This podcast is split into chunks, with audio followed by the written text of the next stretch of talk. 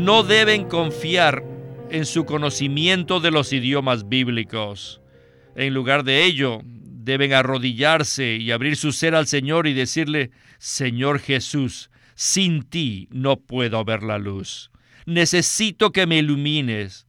Oh Señor, cuánto necesito recibir luz de parte tuya. Y esto viene de tu misericordia. Bienvenidos al estudio Vida de la Biblia con Winnesley. Esperamos que este estudio vida los introduzca en un disfrute más profundo de las escrituras y de nuestro querido y precioso Señor Jesús. Visítenos en nuestra página de internet radiolsm.com y allí podrán escuchar gratuitamente todos los programas radiales del estudio vida.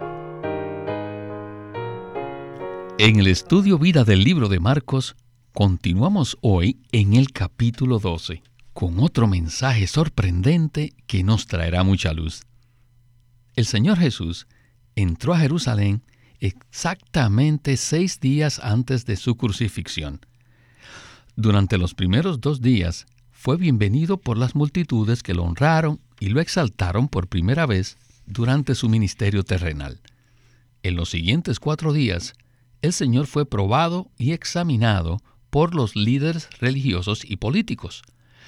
Estos dos grupos de personas, que eran enemigos naturales, se unieron en su deseo por derrotar al Salvador esclavo, quien ahora se había ganado el corazón de las personas. Ellos usaron lo mejor de su capacidad humana natural para buscar argumentos y lograr atrapar al Señor. Sin embargo, con cada intento que hacían, le daban la oportunidad al Señor de desplegar su maravillosa sabiduría para confundirlos, pero también para incitarlos a hacer lo que tenían que hacer. Él tenía que entregarse en las manos de los políticos y los religiosos para que lo sacrificaran. En cuanto a esto, el mensaje que consideraremos en esta ocasión se titula Examinado por los principales sacerdotes, los escribas y los ancianos y Antonio Hernández ha regresado al programa para ayudarnos con los comentarios de este mensaje que está lleno de luz y significado. Bienvenido, Antonio. Gracias por invitarme, Víctor. Sin duda será un mensaje muy importante. Antonio, hablemos un poco acerca de estos dos grupos que mencioné. Me refiero a los fariseos y a los herodianos. Uno era el grupo religioso y el otro era político. Estos dos grupos eran enemigos naturales, ¿verdad?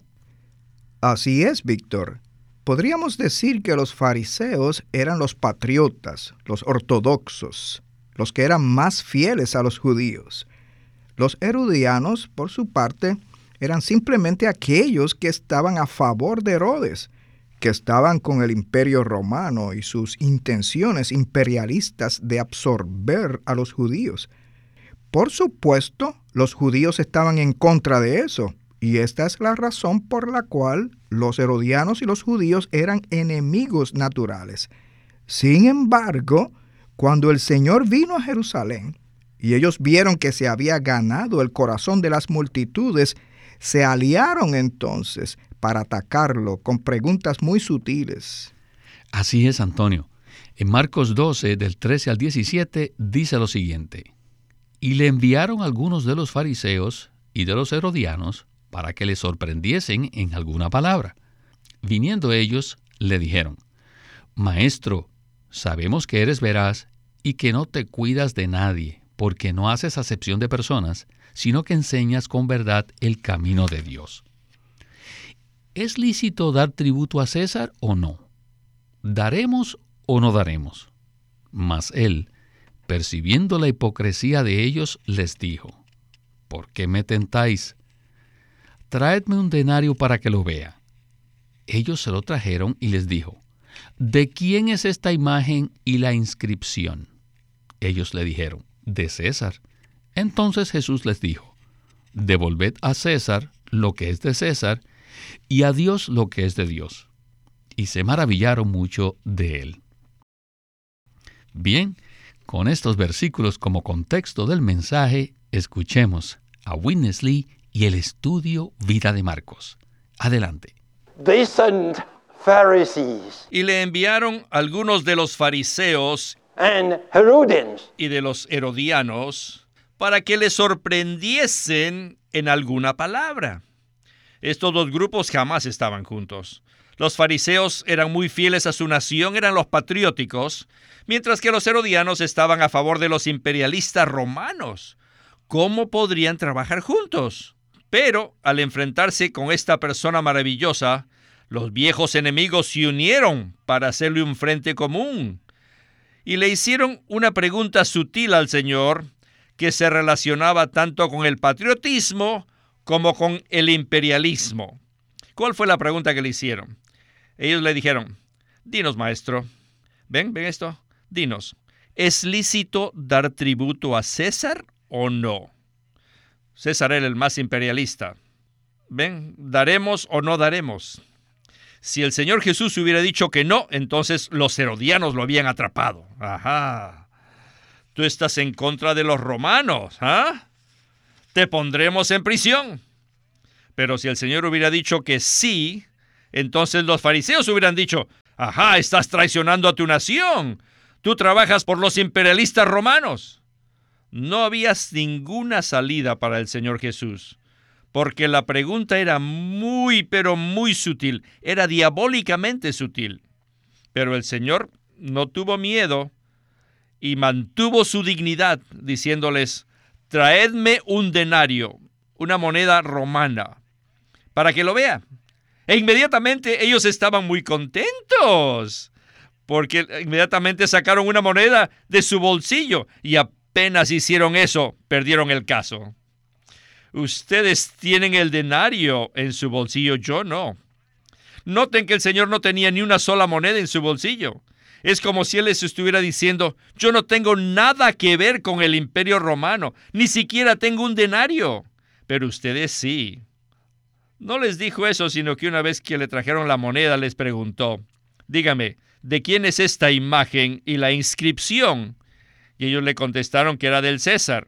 Entonces el Señor les dijo, devolved a César lo que es de César y a Dios lo que es de Dios.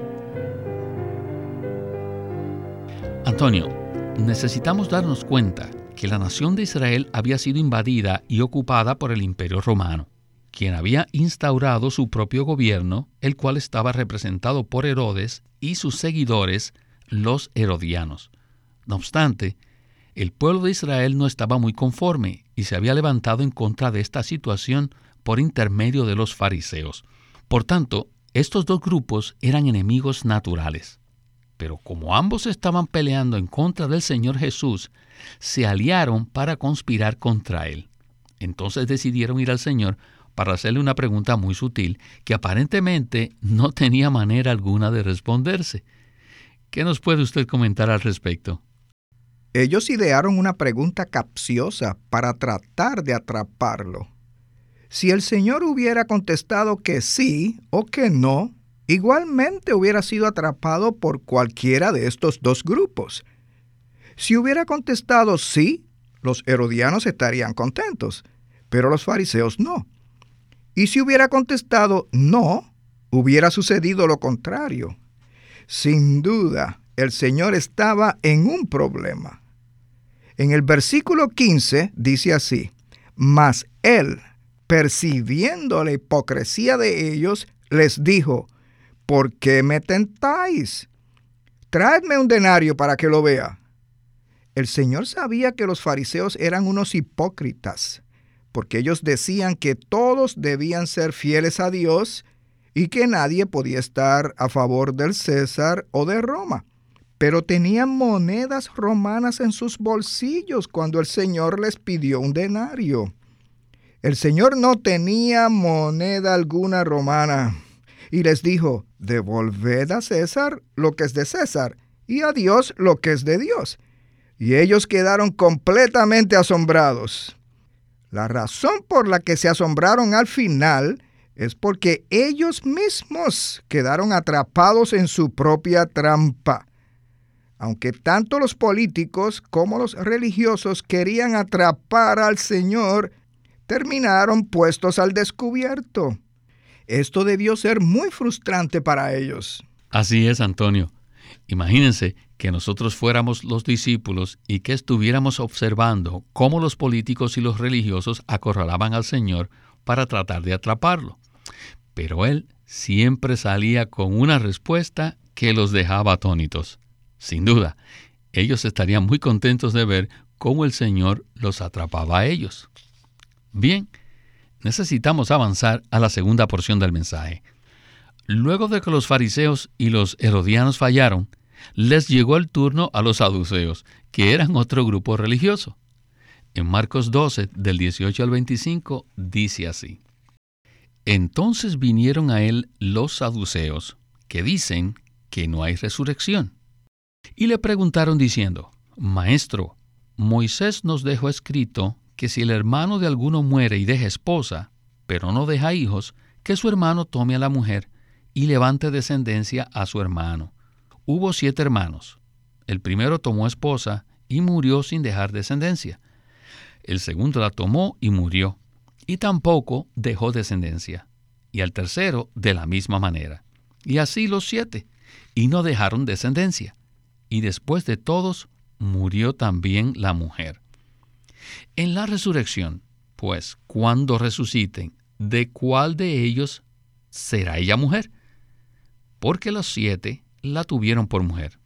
Jesús les dijo, ¿no es por esto que erráis? por no conocer las escrituras ni el poder de Dios. Porque cuando resuciten de los muertos, ni se casarán, ni se darán en casamiento, sino que serán como los ángeles que están en los cielos.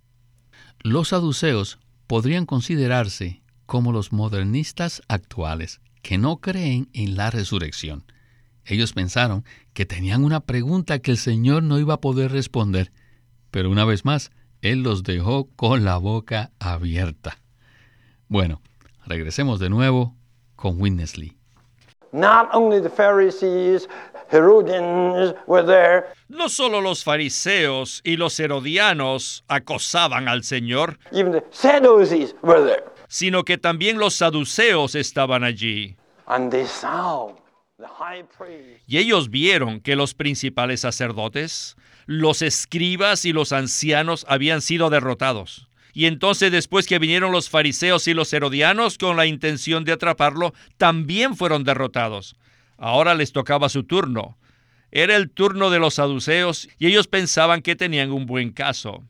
Ellos no creían en la Biblia, no creían en la resurrección, no creían en los ángeles ni en los espíritus, así que pensaban que ciertamente tenían una buena pregunta que podía derrotar al Señor Jesús en cuanto al tema de la resurrección.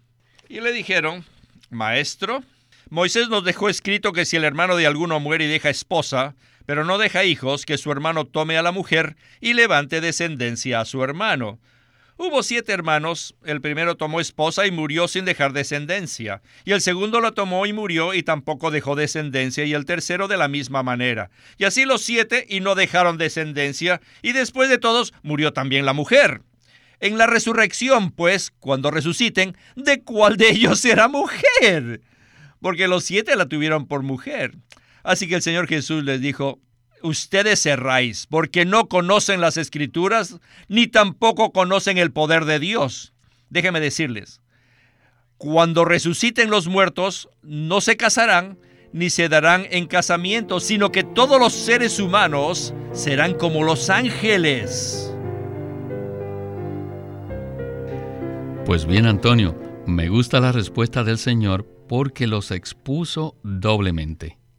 Por un lado, ellos no conocían las escrituras y por otro, tampoco conocían el poder de Dios. Quizás esto sea sorprendente, pero este también es el caso de muchos cristianos, ¿verdad? En mi experiencia, es realmente sorprendente ver que existen muchos cristianos que no conocen las escrituras He tenido la oportunidad de hablar con muchos creyentes acerca de cosas que son obvias en la Biblia, pero no las conocen. Los fariseos conocían las escrituras, pero los saduceos, que eran como los modernistas actuales, no las conocían. ¿cómo era posible que ellos no creyeran en la resurrección, pero sí creyeran en la Biblia? La Biblia definitivamente enseña acerca de la resurrección. Por tanto, el Señor les dijo que no conocían las escrituras ni tampoco el poder de Dios. Esta era una gran carencia entre los saduceos e incluso entre los cristianos hoy en día. Es verdad, Antonio, no solo debemos tener un conocimiento de las escrituras, sino que además debemos conocer realmente el poder de Dios. Bueno, necesitamos avanzar a la conclusión del mensaje. En Marcos 12, 26 al 27 leemos lo siguiente. Pero respecto a que los muertos resucitan, ¿no habéis leído en el libro de Moisés, en lo de la zarza, cómo le habló Dios, diciendo, Yo soy el Dios de Abraham, el Dios de Isaac y el Dios de Jacob? Dios no es Dios de muertos, sino de vivos. Erráis en gran manera. Bien, esta es la continuación de la respuesta maravillosa que el Señor le dio a los saduceos. Escuchemos por última vez a Witness Lee y el estudio Vida de Marcos.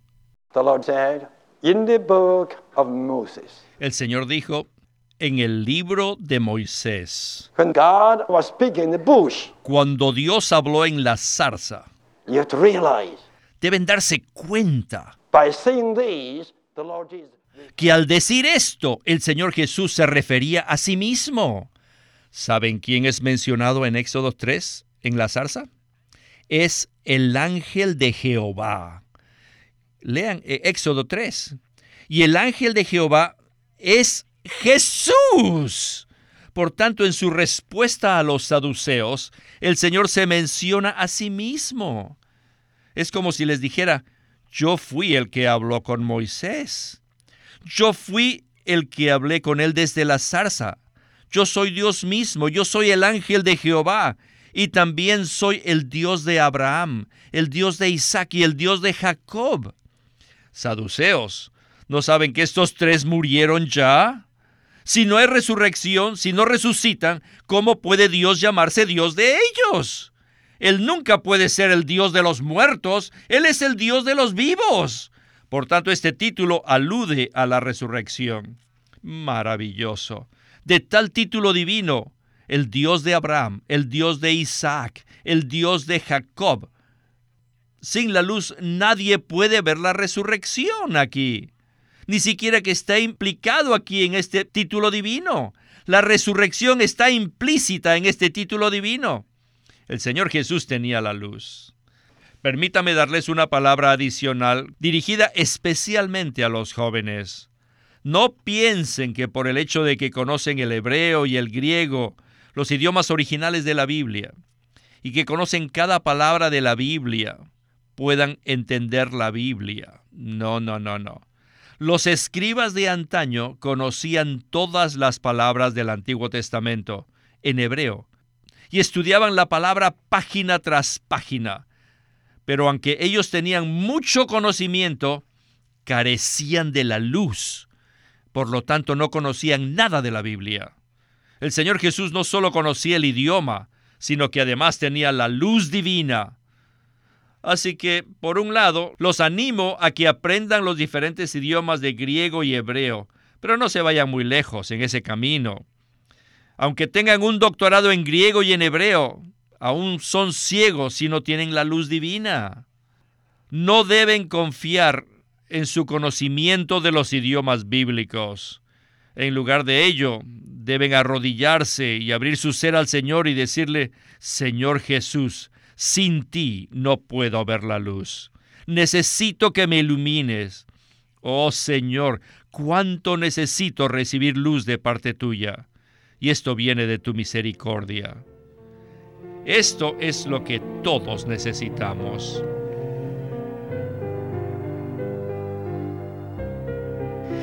Y tengo que decir amén, amén a esta preciosa oración existe una gran diferencia entre estudiar la Biblia basados en nuestra capacidad natural y estudiarla confiando en la luz divina. Entonces, Antonio, en cuanto a esto, ¿qué tal si usted nos habla de esta gran diferencia? Los saduceos no conocían las escrituras ni el poder de Dios. Es decir, ellos no tenían la luz divina y se encontraban en tinieblas. Sin embargo, el Señor en su sabiduría los puso al descubierto y también a los fariseos. Aunque los fariseos conocían las escrituras, pero no tenían la luz. Me gusta mucho la carga de Witness Lee en cuanto a esto.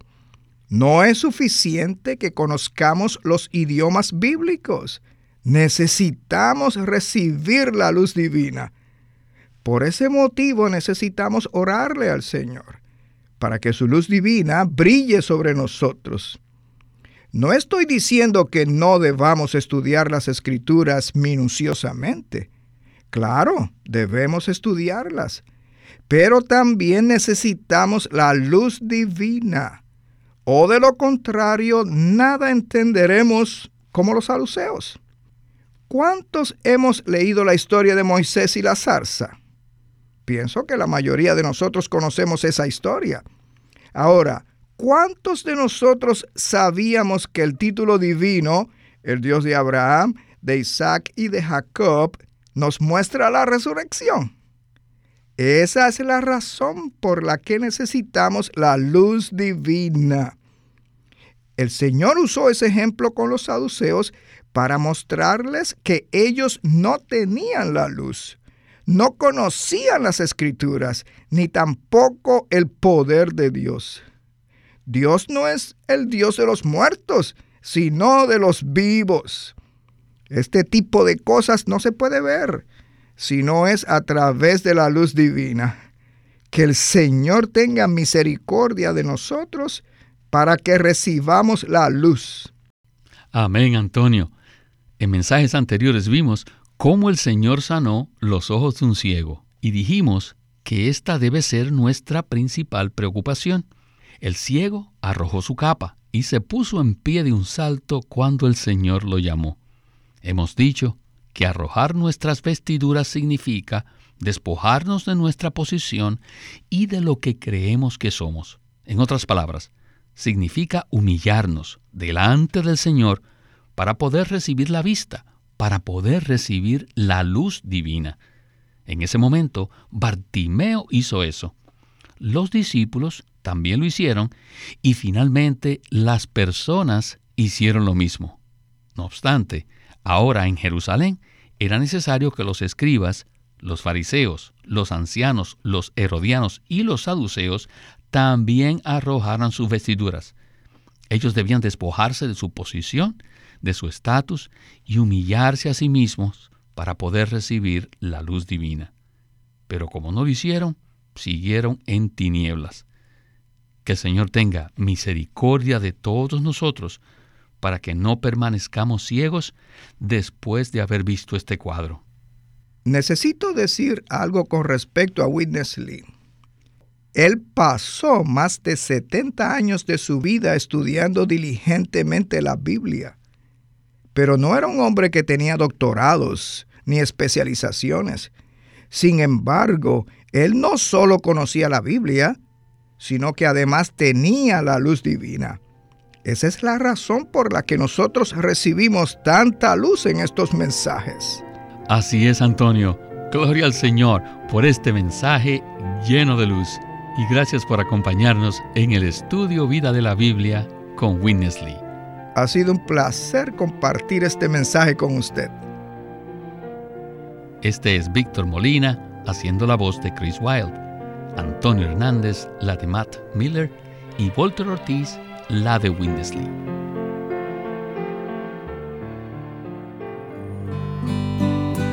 La autoridad y la sumisión es un libro clásico de Watchman Nee sobre la autoridad que Dios tiene y lo crucial que es la autoridad y la sumisión para llevar a cabo la voluntad de Dios. Este libro fue publicado antes con el título La autoridad espiritual y ahora LSM lo presenta con el título original que es La autoridad y la sumisión. Y en esta edición se incluye una parte traducida del chino que trata de la autoridad que Dios delega. Este libro tiene 20 capítulos y abarca muchos aspectos de lo que es el gran tema de la autoridad de Dios, la autoridad y la sumisión por Watchman Nee. Watchman Nee llegó a ser cristiano en la China continental en 1920, a los 17 años de edad, y ese mismo año comenzó a producir sus primeros escritos. En casi 30 años de ministerio se demostró claramente que él era un don especial que el Señor dio a su cuerpo con el fin de adelantar su obra en esta era. En 1952 fue encarcelado por su fe en Cristo y permaneció en la prisión hasta su muerte en 1972. Sus palabras, sus escritos, continúan siendo una rica fuente de revelación y provisión espiritual para el pueblo cristiano de todo el mundo. En 1965, el hermano Lee estableció el Living Stream Ministry, una corporación sin fines de lucro en Anaheim que oficialmente representa el ministerio de Watchman Nee como el de sí mismo. Este ministerio enfatiza la experiencia de Cristo como vida y la unidad práctica de los creyentes. Este énfasis llevó a las iglesias bajo su cuidado a que crezcan en la vida cristiana y su función en el cuerpo de Cristo. Él tenía la convicción de que la meta de Dios no es tener solo grupos o fraternalismos cristianos, sino el cuerpo de Cristo. Con el tiempo, los creyentes se reunieron simplemente como las iglesias en su localidad como respuesta a esta convicción. En los últimos años, muchas iglesias con esta visión se han levantado en Rusia y en muchos países de Europa Oriental. Queremos animarlos a que visiten nuestra página de internet libroslsm.com. Allí encontrarán los libros impresos del Ministerio de Watchman Nee y Witness Lee, la Santa Biblia versión recobro con sus notas explicativas y también encontrarán folletos, himnos, varias publicaciones periódicas y libros en formato electrónico. Por favor, visite nuestra página de internet libroslsm.com. Una vez más, libroslsm.com. O llámenos a nuestro teléfono gratuito 1-800-810-1149. 1-800-810-1149. Además, si desean, pueden comunicarse con nosotros enviándonos un correo electrónico a